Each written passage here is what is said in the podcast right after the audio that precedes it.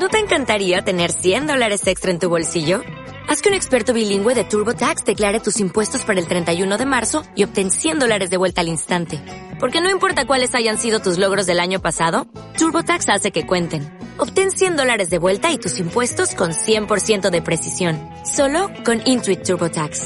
Debes declarar para el 31 de marzo. Crédito solo aplicable al costo de la presentación federal con TurboTax Full Service. Oferta sujeta a cambios o cancelación en cualquier momento.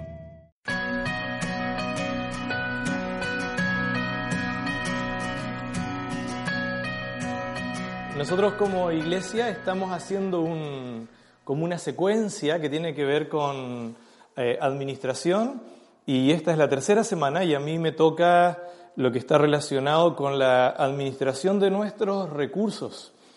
Y la verdad que cuando nosotros hablamos de recursos, podemos hablar de recursos eh, eh, en lo que específicamente se refiere al dinero, eh, recursos que pueden ser tecnológicos, obviamente recursos que pueden ser humanos, y sería como muy amplio extendernos durante eh, o, tocando cada una de estas facetas, pero vamos a hablar un poco acerca de dinero en un mundo consumista.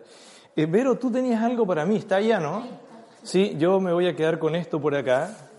Como dicen, aquí está la papa. Eh, entonces después lo, voy a usar un poquito esto, este, pero estas son algunas papas que me trajo la, Verito. Si ustedes pueden ver ahí en la, en la pantalla, eh, no sé si los tapo o no, dice, estamos en un mundo de consumo donde usted es lo que tiene, a diferencia de lo que enseña la Biblia. Eh, como te ven, te tratan, ¿sí? Yo la verdad que, aunque no estoy de acuerdo con esta filosofía, debo confesar que sí es verdad que cuando voy a... Yo siempre ando vestido así, si a mí me preguntaran cómo yo andaría vestido 24 horas al día, zapatilla, pantalón de buzo y polera. Y cuando hace fría, un polerón. Pero la verdad que yo no puedo ir a entrevistarme con una autoridad en esa pilcha porque, como te ven, te miran. Entonces a veces, bueno, saco el disfraz y me pongo el traje, la camisa, la corbata y después vuelvo a mi, a mi centro de operaciones y vuelvo a mi vestimenta normal. Eh, pero la verdad que esta es una realidad de la cultura donde vivimos y por todos los medios se nos incita a comprar lo último de moda eh, y obviamente a llenar nuestra casa, en muchos casos, de objetos que no los usamos porque por nuestra realidad de trabajo y estar muchas horas afuera, nosotros la verdad que no lo usamos. Eh, Lucas 12:15 dice, mirad y guardaos de toda avaricia, porque la vida del hombre no consiste en la abundancia de los bienes que posee. O sea, tú no eres lo que tú tienes. Y aunque el mundo diga que sí, nosotros como hijos de Dios entendemos que puedo tener mucho o puedo tener poco, y Dios no me mira por lo mucho o lo poco, sino que por lo que realmente soy. Él dio su vida a favor de nosotros, sin importar si somos una persona que vive en condición de calle o si somos uno de los empresarios más potentados eh, en nuestra ciudad. No tiene nada que ver. Eh, por eso es que Jesús enseñaba eso. Salomón escribió un proverbio que, de acuerdo a la traducción, eh, suena un poquito diferente en una u otra Biblia, por la realidad de que a veces muchos términos en el hebreo tienen una u otra significancia, ¿sí? Entonces, de acuerdo al significado, el traductor lo, hace énfasis en uno o en otro. Pero algunas Biblias tienen un asterisco y le dicen podría significar tal cosa. Eh, en la Septuaginta, el Proverbios 16:20 dice, el inteligente en negocios es hallador de bienes y el confiado en Dios es dichosísimo. Eh, en la Biblia, en la nueva Biblia de Jerusalén, en una versión católica, dice, al que cuida cualquier cosa, le irá bien. Dichoso el hombre que confía en Yahvé, o en Dios, o en Jehová. La versión Reina Valera eh, del año 95 dice, el entendido en la palabra, y pone otra traducción, el que bien administra. Entonces, realmente se podría leer o de una forma o de otra. Por eso es que las versiones anteriores lo, manejan de una forma o de otra. Pero en, el último, en la última versión dice, al que bien administra, bien le va. Entonces, como administradores de los recursos de Dios, la promesa es que si queremos que nos vaya bien, tenemos que administrar bien.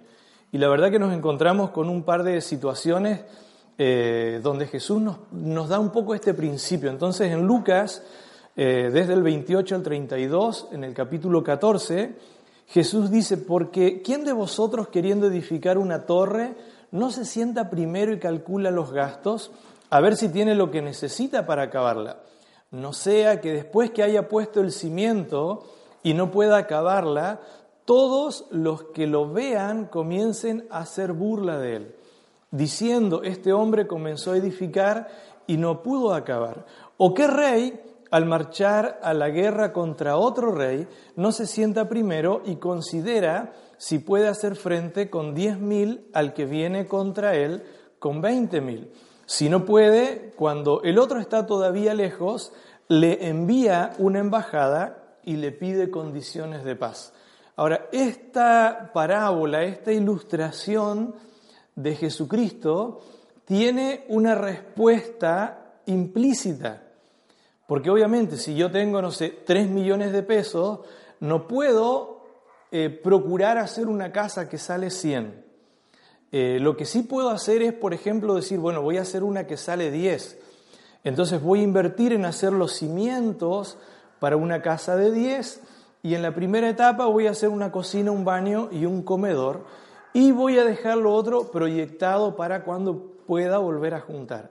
Pero obviamente no voy a hacer otra cosa. Lo mismo en el caso del ejército, no tiene sentido ir a luchar con poca fuerza contra alguien que tiene mucha fuerza. Y la verdad que cuando hablamos de administración, eh, tiene que ver con esto. Al que bien le administra, el que bien administra, bien le va. Eh, el 10% de los consumidores de Chile, bueno, hoy están hablando en este momento de un poco más, se habla del 14%, eh, están morosos. Dice, diversas estimaciones señalan que el ingreso, del ingreso total de la masa consumidora, un 50% está destinado a cubrir deuda. Es decir, que cuando a mí me pagan el sueldo, la mitad yo lo destino en pagar deudas.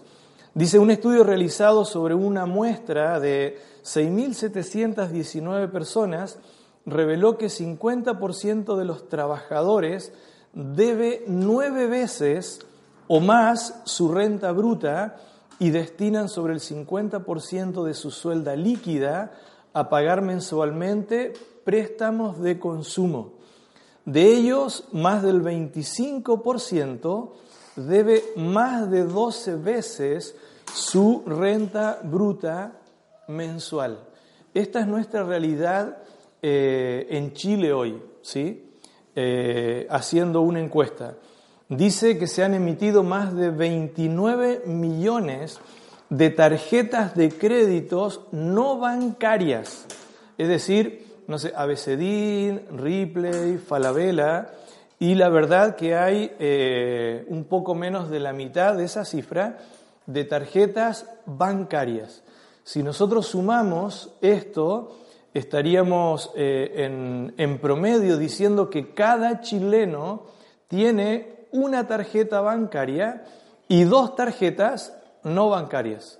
Obviamente, si usted descuenta que hay un porcentaje de población inferior a los 18 años, hay personas que cuando abre la billetera usted va a encontrar 5, 6, 7 tarjetas, dos o tres bancos, cuatro o cinco casas comerciales, eh, y esta es la realidad de nuestro país hoy en Chile. Eh, dice, y se han endeudado cada vez más para poder hacer frente a sus gastos. Ahora, las estadísticas eh, muestran que cuatro quintiles de la población chilena, tenemos cinco quintiles en la población eh, chilena, así se divide nuestro país, o en su defecto 10 deciles, pero cuatro de esos cinco gasta más de lo que percibe como ingresos. Es decir, que si tú sumas cuánto ganas y sumas cuánto gastas, estás gastando más de lo que estás ganando. Dice, ¿cómo puede lograrse esto? Gastando el patrimonio acumulado o de lo contrario, adquiriendo deuda. Ahora, ¿saben cuál es lo triste de eso? Que los más endeudados en nuestro país son personas que tienen un ingreso inferior a 400 mil pesos mensuales. Eh, ¿Por qué? Porque son de los eh, quintiles, eh, especialmente del primero al tercer quintil. Ahora, ¿por qué se produce la deuda? ¿Por qué en mi administración yo genero deuda? Y la verdad que hay dos razones. Porque mis egresos o gastos son superiores a mis ingresos o entradas. Entonces, ¿por qué yo me endeudo? Porque gasto más que lo que gano o que lo que genero. Porque si yo gastara igual, no tendría deuda y si gastara menos, tendría ahorro, ¿sí? O capacidad de inversión. Ahora, ¿cómo cubro la diferencia cuando yo me endeudo? Eh, y aquí la tengo, lo puedo hacer de dos, de dos formas. La primera es gastando dinero de mis ahorros o de mi capital. Por ejemplo, no sé, gasté más plata, entonces eché mano a un ahorro que yo tenía, o en su defecto vendí un capital, algo que yo tuve, y ese algo lo vendí, pero para gastarlo en cubrir deudas. ¿sí? Ahora, si esto fuera así, entre comillas, no sería ningún problema, porque aún así sigo pagando con lo que realmente es mío. Entonces vamos a suponer que yo tengo una moto, pero pucha, estoy debiendo 500 lucas, ¿qué hago? Vendo mi moto en 800, me quedo sin la moto, pago 500, quedo con deuda cero, pero todavía me quedan 300 lucas en el bolsillo. Esto sería genial. Ahora, la segunda forma en la que normalmente nosotros cubrimos nuestro, nuestro déficit es usando capital prestado, es decir, endeudándome, pidiendo un crédito, pidiendo prestado, sacando dinero que tengo de, otra de, acceso a otra cuenta o cosas por el estilo. Romanos 13:8 dice, no debáis a nadie nada, sino el amaros unos a otros, porque el que ama al prójimo ha cumplido la ley. Ahora, algunos consejos para no endeudarme. La primera forma es administrese con un presupuesto y haga un balance. ¿Qué es un presupuesto? Es la descripción de todos los ítems en los que yo necesito invertir o gastar. En segundo lugar, identifique y registre sus ingresos. De repente, no sé, en una familia está, hay, cinco personas y, por ejemplo, hay tres que trabajan. Entonces, la familia tiene tres ingresos, ¿no es cierto? Entonces, yo sumo la salida 1 más la salida 2 más la salida 3, pero de repente, no sé, la, señora no trabaja, pero vende Avon o no sé, o de repente hace unas sopa y pillitas y las vende. Entonces, a eso yo lo tengo que agregar. Entonces tengo salario 1, 2 y 3, más todos estos pololos o cosas que yo tengo y este es el total de mi ingreso. Yo sé que suena muy fácil, pero la mayoría de la gente, cuando yo le pregunto cuánto gana, no tiene idea o tiene una idea a grosso modo. Eh, en tercer lugar, identifique sus salidas mensuales. Y esta es una pregunta mucho más complicada. Si yo le pregunto a la gente cuánto, eh, cuáles, cuáles son tus salidas mensuales, las fijas, eh, la gente normalmente tampoco sabe cuánto eh, tiene que contar en su bolsillo para estar en equilibrio. Ahora, ¿cómo lo hago? Bueno, yo saco el diezmo, ojalá tenga por lo menos un algo para ahorrar, porque este algo para ahorrar es vital en nuestra vida para el momento de las vacas flacas, porque cuando yo me sobregiro o cuando de repente se genera una emergencia de salud o no sé, está la ruptura, por ejemplo, del, del refrigerador. Si yo tengo un ahorro, un colchoncito, yo puedo salir fácilmente del apuro sin tener que endeudarme. Después yo voy a agregar todos los gastos de luz, agua, teléfono, internet, educación, etcétera, etcétera. Y otra cosa es que es muy importante para que nosotros podamos tener nuestra economía al día y para que, para que podamos responder lo que estábamos viendo recién, es que tú anotes los gastos diarios en algún lugar. Yo tengo mi Biblia por ahí atrás, eh, la voy a ir a buscar, pero eh, yo como Fabián tengo un hábito y es que cuando usted va a mi casa, en el costado de la heladera, debajo de un imán, usted se va a encontrar siempre con una hojita que es esta hojita. ¿sí? Entonces, ¿qué es lo que yo hago? Que a medida que va pasando el mes, yo voy anotando, o sea, eh, no sé, gasté mil pesos en una micro, locomoción, mil pesos. Fui al supermercado, supermercado, siete mil. Fui a comprar carne, carne, no sé, cinco mil. Eh, saqué el diezmo, diezmo, tanto. Saqué. Entonces, todo está registrado acá. Entonces, cuando yo llego a fin de mes, obviamente lo que hago es extender la hojita y agarrar y hacer una suma de todo y después lo divido en distintos ítems y lo paso a mi agenda. Entonces yo puedo saber cuánto gasté en el mes y obviamente cuánto ingresó en el mes. Ahora, yo sé que hablar de este tipo de disciplina es como medio fome, pero que pucha que nos saca de apuro. Yo si compro un pan, porque ando en la calle y compro un pan y gasto 150 pesos en un pan, yo anoto acá, pan, 150 pesos. Y eso va al ítem de supermercado.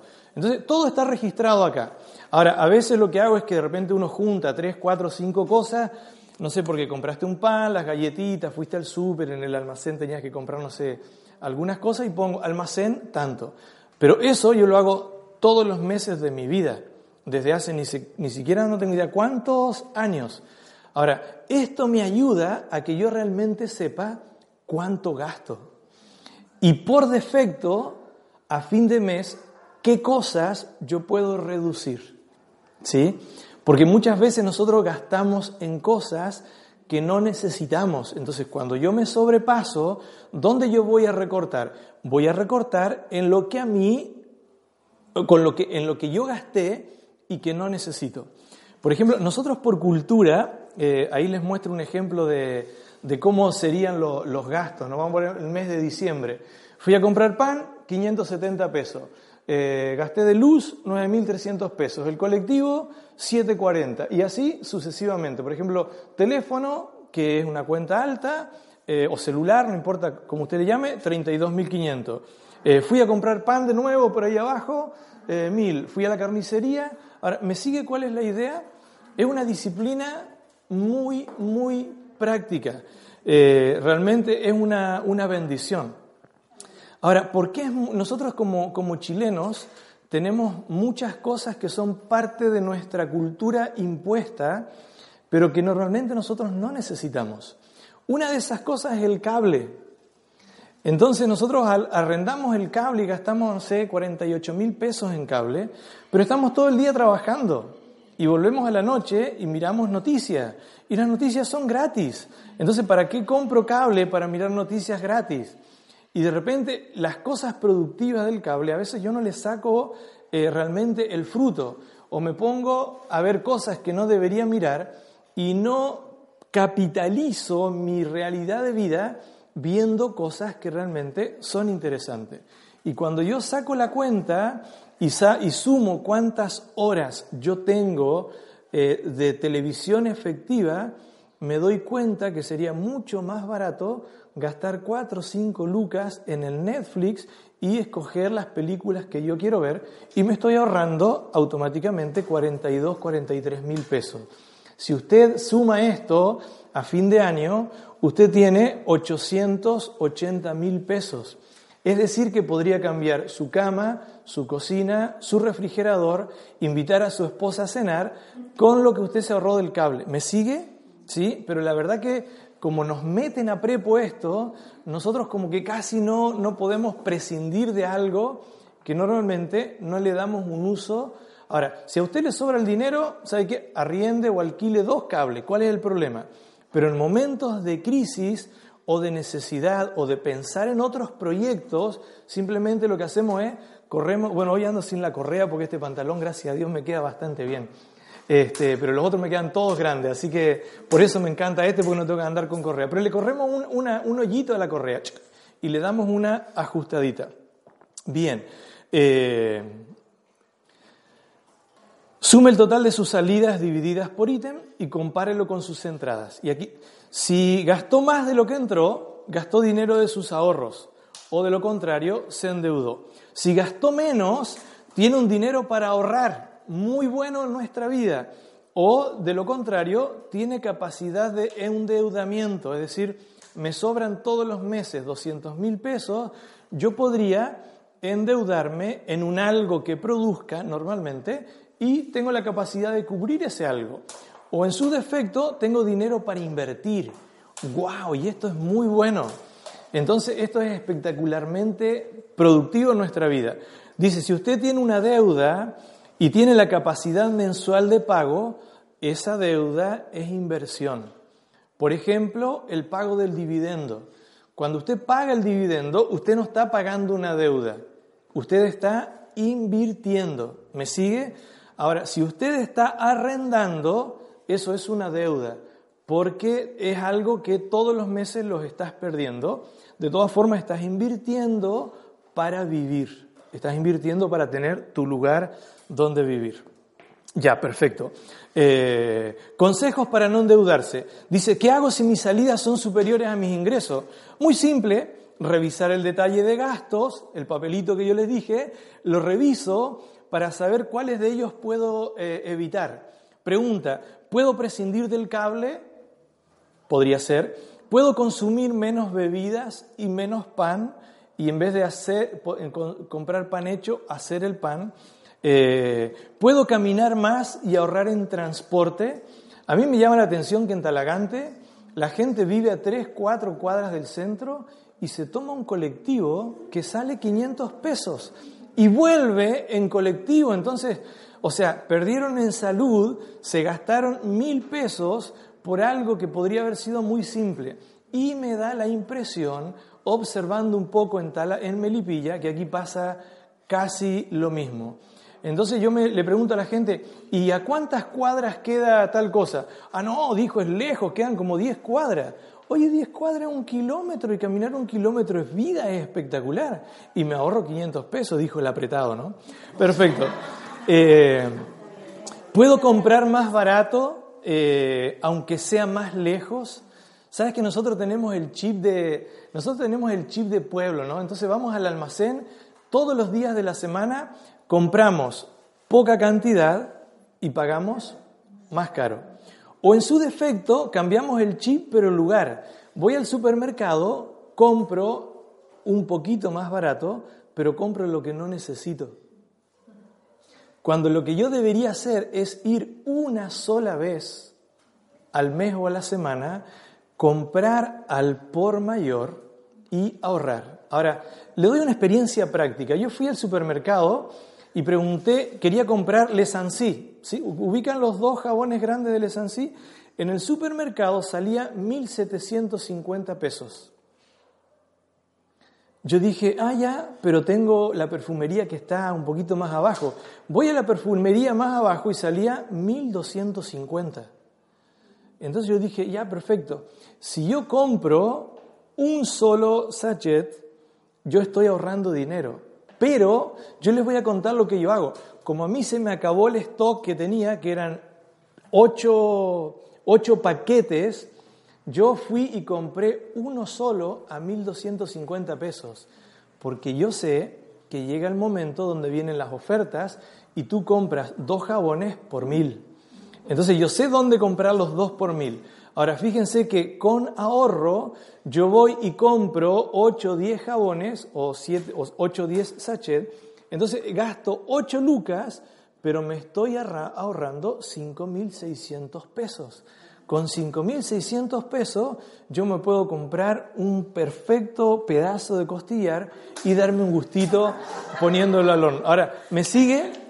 Eh, ahora, yo sé que la gente dice, no, es que tú eres muy fanático. Sí, es verdad. Yo no discuto eso. Pero querido, la Biblia dice, al que bien administra, bien le va. Aparte, cuando usted va diez veces al súper, eh, bueno, si va caminando, hace ejercicio, pero yo creo que no cualquiera vive cerca del súper, entonces tenemos que tomar o locomoción o vehículo, y esto lo hacemos todo el tiempo. Otra disciplina que es muy normal, que yo hago, es que cuando yo voy a Santiago, yo pesco mi botella de agua, que está ahí atrás, a ver, se la voy a mostrar. Ah, no, la dejé en la camioneta. En la camioneta. Bueno, pero yo agarro una botella de agua y le, esta pipe, ya, perfecto, esta está vacía. Che, te tomaste todo el agua, cabezón. Ya, pero, ¿qué hago yo con esta botella? Yo no voy y compro una botella todas las veces en Santiago. Yo agarro la, lleno de agua. Y yo no voy a gastar un paquete de galletitas, sino que voy cuando compro en el mayorista y pago 95 pesos por un paquete de galletitas, que en Santiago te van a cobrar 200. Y la botella de agua si la consigues barata te sale 500.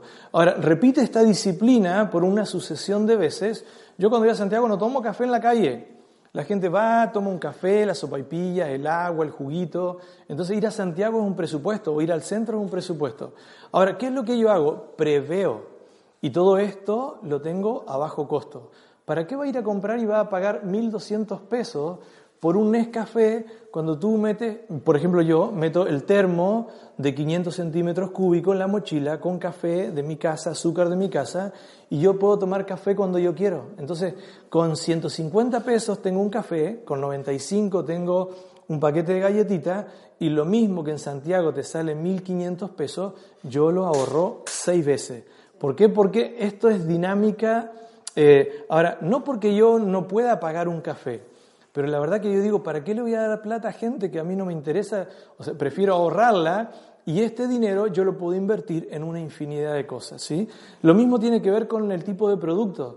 ¿Para qué voy a ir a comprar azúcar llanza y pagar 750 pesos cuando yo voy y compro para mi casa, para mi hogar, azúcar a cuenta y pago 460? Ahora, multiplica esto como dinámica y en, el, en la sumatoria del mes y de los años es un montón de dinero.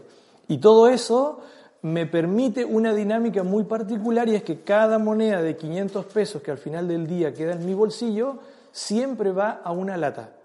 Ahora, ¿de dónde yo junto las boletas? Del café que no me tomo, de las galletitas que no gasto, de la micro que no uso. Entonces, tunk, eh, como decimos en Uruguay, clink, caja. Ahora, eh, Dice, puedo caminar más, puedo comprar más barato o en su defecto puedo ajustarme el cinturón sin sentirme mal.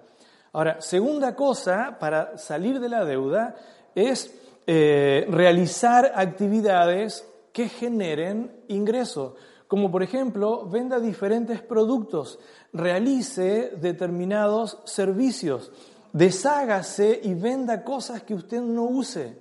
Yo estaba pensando que tengo una chaqueta que la compré muy barata, pero que era muy trucha. Eh, la verdad que la chaqueta es de primera, es una, una Pierre Cardin. Pero el problema es que el vendedor, eh, la gente de, de ITES, era una chaqueta roja que seguramente no se la vendía a nadie y la pintó de negro. Y yo compré una chaqueta negra, pero tiene los puños rojos, los codos rojos, el cuello rojo.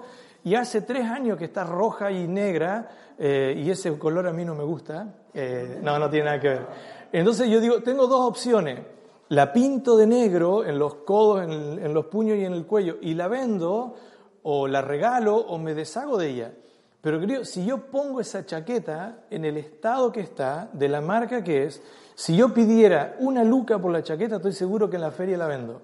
Porque la gente dice, oye, Pierre Cardin, una luca, yo le doy una pasadita de tinta y una chaqueta de 25 la tengo en uno. ¿No es cierto? Muchas veces lo hacemos. Ahora, esto lo podemos hacer constantemente. Eh, en otro, busquemos un trabajo mejor remunerado. Querido, muchas veces nosotros nos esclavizamos en un trabajo. Y les tengo que contar desde el lado mío, que me he metido en esto, una de las técnicas de los empresarios para fidelizar trabajadores y tenerlos enganchados es hacerles creer que son indispensables. Entonces nosotros pensamos que somos indispensables, pero un cambio de jefatura, una situación económica, el patrón simplemente, tú eres un número y nada más que un número, y te mandan a freír mono, aquí está tu finiquito y listo. Entonces, si ellos no tienen fidelidad hacia mí, yo tengo que hacer dos cosas. La primera es cuidar el trabajo porque me lo dio Dios. Y ser tan fiel como que si este fuera el único trabajo en el mundo. Pero en segundo lugar, estar siempre con los ojos abiertos, porque yo me podría cambiar de trabajo en cualquier momento y en vez de ganar 3.50, ganar 4.50. Entonces, cuando a mí me echan de un trabajo, esto yo lo puedo ver de dos formas. Lo puedo ver como una maldición o como la posibilidad de encontrar otro lugar donde pueda estar o más cómodo o ganar más. ¿Me siguen? Ya, perfecto. Ahora vamos a hacerlo muy práctico. Eh, la guerra de la administración, ¿sí? Aquí hay 100 monitos o 100 caritas que hablan del 100% de los ingresos que tú tienes en tu vida. Ahora, como hijos de Dios, ¿qué es lo primero que tenemos que hacer? Sacar el diezmo. Ahora, ¿por qué? Bueno, en primer lugar, porque es un mandamiento de Dios. Pero yo quiero compartir una ilustración que alguien me enseñó y que la verdad que no tiene que ver conmigo, pero que la encontré muy bacán. Yo tengo 10 papas acá. Una, dos, tres, cuatro, cinco, diez. Brito, gracias. Si yo cosecho 10 papas y me como 10 papas, ¿cuál es el problema? Que como me comí las 10, no tengo posibilidad alguna de volver a tener otras 10. Pero si yo saco una papa y la siembro, ¿qué tengo? Solamente poder tengo la posibilidad de comerme nueve papas, pero esta papa produce normalmente más de diez. Ahora, cuando yo no diezmo, lo que estoy diciendo es que me voy a quedar sin papas, porque no estoy sembrando. Ahora, al principio no se nota porque tengo papas, pero llega el momento donde las papas se terminan. Y cuando se terminan, tengo escasez. ¿Qué tengo que volver a hacer? Agarrar y sembrar por lo menos una papita. Y esto no es solución automática, sino que empieza a producir con el tiempo. Y cuanto menos cuenta me doy, ya otra vez estoy en la parada de que tengo las papas necesarias para alimentarme. Ahora, yo sé que de repente nosotros los cristianos no, tenemos esta filosofía de diezmar. Pero ¿sabe qué? No empiece con el diezmo, empiece con el 1, con el 2, con el 3, con el 5, con el 8, hasta que usted llegue al 10. Y después, como va a sembrar 10 papas en vez de una, voy a tener lo necesario, no solamente para sacar una de las 10, sino que para compartir. Y esto es un secreto de administración. Ahora, ¿qué hago en segundo lugar? Lo que tengo que hacer es eh, involucrar mis gastos fijos. Por ejemplo, el arriendo o el dividendo, la luz, el agua, el gas, el teléfono, la educación, los medicamentos. Entonces yo digo, ya, tenía 100 lucas, ya mm, me quedan 60 nomás, porque todo lo otro lo gasté en estas cosas. Ahora, hay otros tipos de gastos fijos eh, que son variables y que son manejables. Por ejemplo, los gastos de supermercado, de carnes, de frutas y de verduras. Eh, yo en su momento fui como parte de la iglesia a dejarle a una familia en necesidad una, una, una bolsa de mercadería. Y la verdad, hermanos, que a esta familia en necesidad, ellos me invitaron a tomar once. Yo comí en esa once cosas que en mi casa no como nunca. Porque esta familia, ellos decían, o comemos bien o no comemos. Entonces, todos los productos que estaban en la mesa y los que ellos sacaron de su, bueno, tenían un refrigerador, tenían un congelador, entonces estaban sin pegue, pero todo eso yo ni siquiera lo, lo uso, no, yo ni siquiera tengo acceso a eso. Entonces me di cuenta que aquí no había tanto una falta de, sino una mala administración. Porque yo puedo comer productos de primera calidad cuando tengo los recursos y es un privilegio. No es una maldad, es un privilegio. Pero cuando estoy sin esa capacidad, hay que agacharse un poquito y comprar un producto de segunda. Entonces, en vez de tomar una once con palta, jamón, queso, eh, etcétera, ¿sabes qué? Un pancito con un té y mantequilla. Y por último, un huevito revuelto. Pregunto, ¿me afecta esto? La verdad que no. Pero hay gente que no está dispuesto, entonces estos gastos fijos yo los puedo reducir. Entonces, en vez de comer lomo, ¿sabes qué? No sé, compremos guachalomo. Eh, por lo menos algo de, algo de lomo tiene. ¿Sí? Este, perfecto. Hay otros gastos eh, que nosotros tenemos que son parte de nuestra vida eh, y son otros gastos que también son fijos, pero tienen que ver con locomoción, transporte, benzina. Entonces, no sé, si yo tengo un vehículo y tengo el supermercado a siete cuadras, que es lo que a mí me queda el supermercado, yo no tengo por qué ir en auto, yo puedo ir caminando. Entonces, eh, prolongo la vida útil de mi benzina o de mi petróleo de mi auto o de mi camioneta. Entonces, estos son gastos fijos, pero que son medianamente eh, manejables o reducibles. Ahora, ¿qué hago? Eh, debería tener la posibilidad de algún ahorro o un imprevisto. Ahora, ¿cómo ahorro yo? Yo les dije cómo ahorro. Guardo las monedas de 500, pero yo genero esas monedas de 500 ahorrando en gastos que otra gente hace. Yo he financiado campamentos enteros de mi esposa, de mi hija, con las monedas de 500 que he ahorrado de un año para el otro. Y me ha sobrado para pagarle el pasaje y para darle en efectivo. Ahora, ¿cómo? Justamente haciendo un pequeño ahorro de estas cosas. Si nosotros somos meticulosos, Dios nos da esta posibilidad. Ahora, hay momentos donde no hay forma de ahorrar, porque estamos hiper justos. Y cuando no hay forma de ahorrar, hermano, ¿sabes qué? No hay forma. Pero si tenemos un ahorro, tenemos que sacar de este ahorro y de repente vamos a quedar en cero. Y no hay ningún problema, hay tiempo de vacas flacas y tiempo de vacas gordas. Ahora, eh, ¿qué hago con el resto? El resto yo puedo hacer inversiones o compras que de repente no son tan urgentes como ropa, regalos, arreglo de la casa, la compra de literatura, el salir de vacaciones, eh, cuestiones que son cosméticas, eh, meterme en una tarjeta de crédito, recreación. Yo, muchas veces pregunto ya, ¿y cuánto hace que tú no sales a cenar con tu esposo o tu esposa? Y la verdad que si me preguntan a mí no me acuerdo mucho, pero, pero debe hacer por lo menos un, par de meses, ¿sí? Eh, pero querido, no estoy diciendo que esté mal, es bueno. A veces no salimos porque, bueno, la instancia de nuestros hijos nos generan todo esto. Pero de repente uno no sale, pero dice, pucha, ¿y qué tal si hoy nos damos un regaloneo y compramos tal cosita.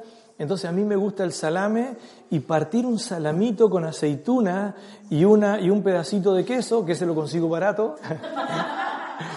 Eh, y tomamos una once con algo que no está siempre en la mesa. Entonces no es una salida, pero es como un regaloneo, ¿sí? Eh, entonces esto tiene que ver con eso. Ahora, dice ¿Cuánto me sale un producto? Y con esto quiero terminar, gasto los últimos cinco minutos que me quedan. ¿Cuánto me sale un producto si lo compro con tarjeta a 12 meses? Algo que es muy normal de nosotros. Por ejemplo, una tele de 100 mil pesos, si yo lo voy a comprar en, Líder, eh, me van a cobrar un 25% de interés. Pero si lo saco en una casa comercial, tengo que pagar el seguro de, de gravamen y aparte de eso, el gasto fijo de la tarjeta esto significa que yo en vez de pagar 100.000, voy a pagar casi 170.000. Ahora, algunos consejos para mantener al día mi finanza. Punto uno, no gaste lo que no tiene. Regale lo que realmente puede. Hermano, a veces tenemos el compromiso de que tenemos que hacer un regalo caro. Y a veces sí, yo quiero ir a la boda, pero yo no puedo gastar 50 lucas en un regalo. Entonces, no sé, un buen juego de taza lo puedo comprar por 7, 8, 10 mil pesos, pero yo regale lo que puede. Y si no puede, no lo regale.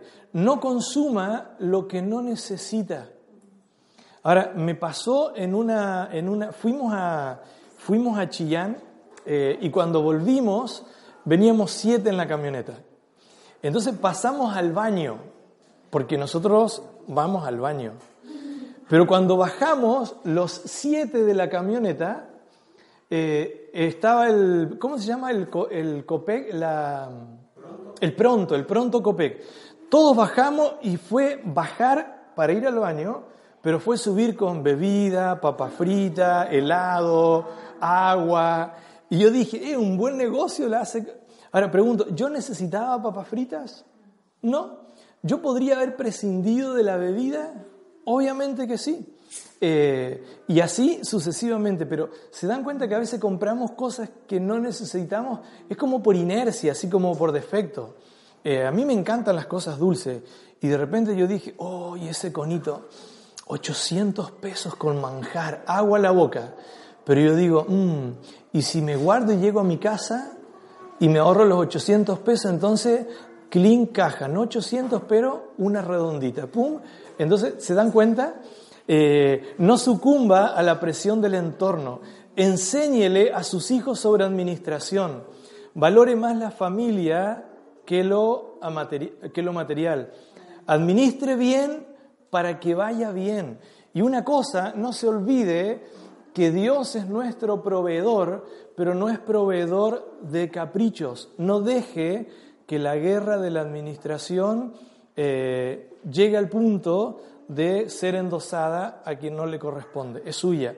Ahora, eh, si yo pido un millón de pesos en 24 meses, según el banco puedo llegar a pagar hasta un millón seiscientos mil pesos. Y si yo a esto no lo pago y me atraso, yo tengo que agregarle intereses y demás gastos. Si aparte de esto yo eh, refinancio la deuda, ese millón de pesos podría ser 2.264.000 pesos.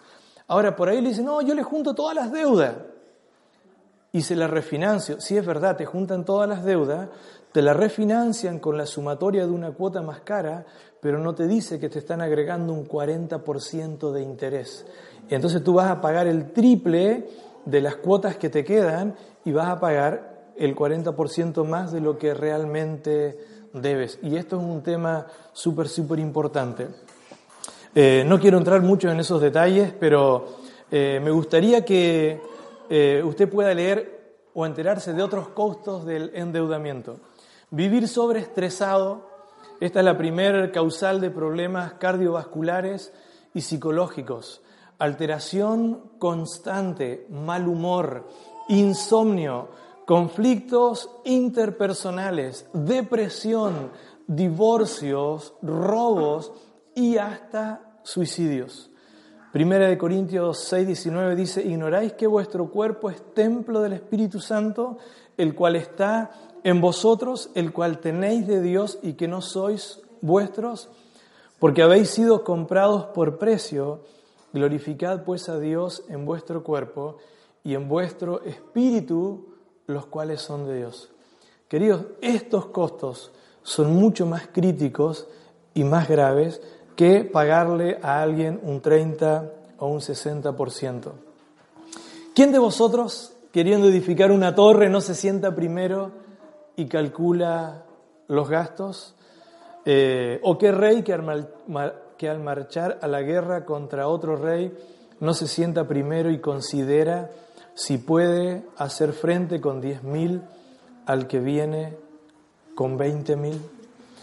La verdad que creo que es un desafío. Ahora, yo estoy parado acá adelante y le estoy enseñando esto y vivo y practico esto así como casi casi a rajatabla, por decirlo de alguna forma.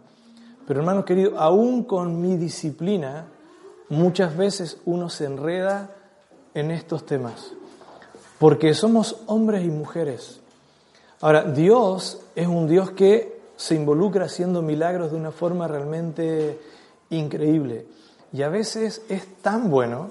Yo los otros días, ustedes saben que yo soy matero y tenía que viajar a Chillán y era, día eh, sábado. yo dije, pucha, no compré hierba y me quedaba así un conchito de hierba. Eran como para dos mates o máximo tres mates. Y yo dije, pucha, y ir a pagar al supermercado cuatro lucas por medio kilo de hierba cuando yo en Santiago las pago dos y medio. Yo dije, bueno, pero no sé, por último, por esta vez voy y compro un paquete en el supermercado. Pero la verdad que como yo soy apretado eh, o, o, econo, me, me dolía. Y de repente alguien llegó y me dijo, oh pastor, anduve de viaje en Iquique y le traje un regalo. No sé, cuando a mí me dicen Iquique, un regalo, me imaginé cualquier cosa. Entonces era un paquete, ojalá un auto, ¿no? ahora, ¿saben lo que había dentro del paquete? Dos cosas. Una era una cosita dulce, que no me acuerdo cómo se llama ahora, pero después un paquete de hierba. Querido, casi me pongo a llorar. Porque yo dije, Dios, ¿por qué tú me tienes que dar un paquete de hierba a mí si yo puedo comprar 10 bueno, 10 paquetes de hierba? Pero ¿saben qué? Creo que Dios vio mi corazón y, y ¿saben qué? Dios se encarga muchas veces de estas cosas. Llegó un paquete de hierba en el momento justo, yo llené la hierbera y me fui a Chillán a dar clase y tuve mates toda la semana. Ahora volviendo, ya la semana que viene, tengo que pensar en hacer una compra de hierba. Pero querido, Dios también se involucra. Dios también nos hace precio. Dios también es un Dios de milagros y de provisión. Pero Él quiere que tu corazón y que tu vida se aferren a los principios de la palabra de Dios. Y cuando a ti se te genera la situación de que se te fue de tus manos, como Él ve tu corazón y tu buena administración, Dios se pone de tu lado y hace cosas que realmente nos sorprende, en lo micro y en lo macro. Amén. Papá querido, necesitamos a todo el tiempo aprender a administrar. Y Señor, todo lo que tenemos es tuyo. Señor, vida, salud, casa, vehículos, todo viene de ti. Señor, nosotros queremos aprender realmente a administrar de forma tal de que alcance para nosotros y que sobreabundo para que podamos compartir y bendecir también a otros, Señor. Para tu gloria, Padre. Señor, en el nombre de Jesús te suplicamos tu ayuda y tu sabiduría todo el tiempo. Amén.